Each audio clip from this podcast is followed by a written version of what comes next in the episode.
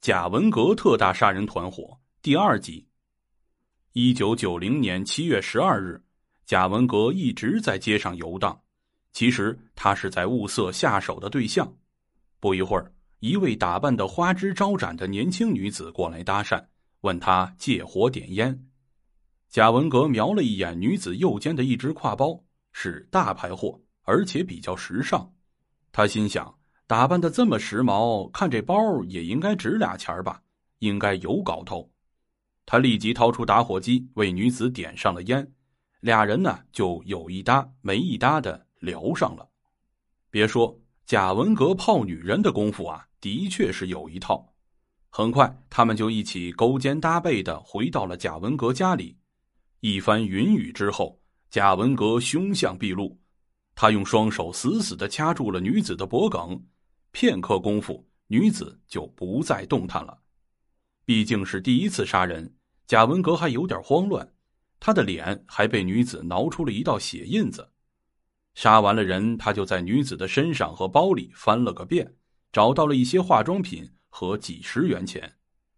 贾文革初尝到杀人的滋味，由惊慌到兴奋，而后是一种从未有过的莫名快感。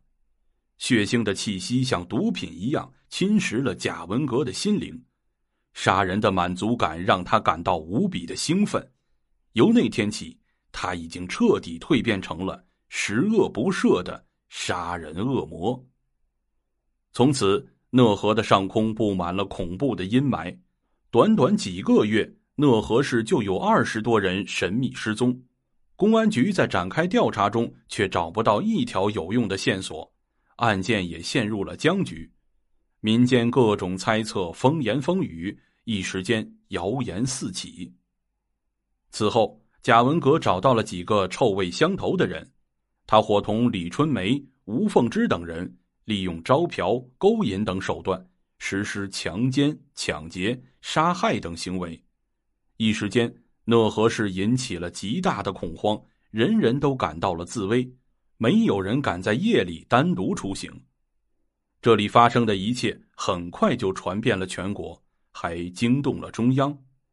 外地的富商再也不敢踏足讷河一步。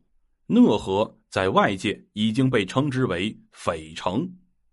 在这里，不得不说一位女子，本来她也是受害者，死里逃生之后，她没有选择报案，而是选择成了恶魔的帮凶。这名女子叫徐丽霞，是讷河市的一名普通女工。结婚后与丈夫的关系不太融洽，经常的小吵小闹。这天，丈夫又因为一些鸡毛小事和她发生了争执，心情极坏的徐丽霞一气之下就冲出了家门。她漫无目的的来到了火车站，在车站，她也是四处转悠来散心。而正是在火车站，也还有一位不速之客在转悠。他就是贾文革，不过他可不是来散心的，而是来狩猎。他看到徐丽霞面容姣好，穿的也还不错，一个人在东走西逛的，就误认为是卖淫女。火车站附近的小旅馆里就寄生着很多这类的卖淫女，他们每天都到火车站向南来北往的顾客招揽着生意。贾文革靠上前去，就和徐丽霞攀谈了起来。徐丽霞本来心情不好，见有帅哥搭讪，自然是很高兴。很快，在贾文革巧舌如簧的攻势下，徐丽霞就乖乖的跟着来到了他的住处。他做梦也想不到，自己正一步步的走进了魔鬼的陷阱。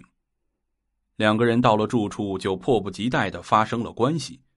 就在徐丽霞兴致正浓，尽情享受着这偷情的快乐时，他突然感到。自己的脖颈被一双大手死死的掐住，不一会儿，他就只有出的气，没了进的气。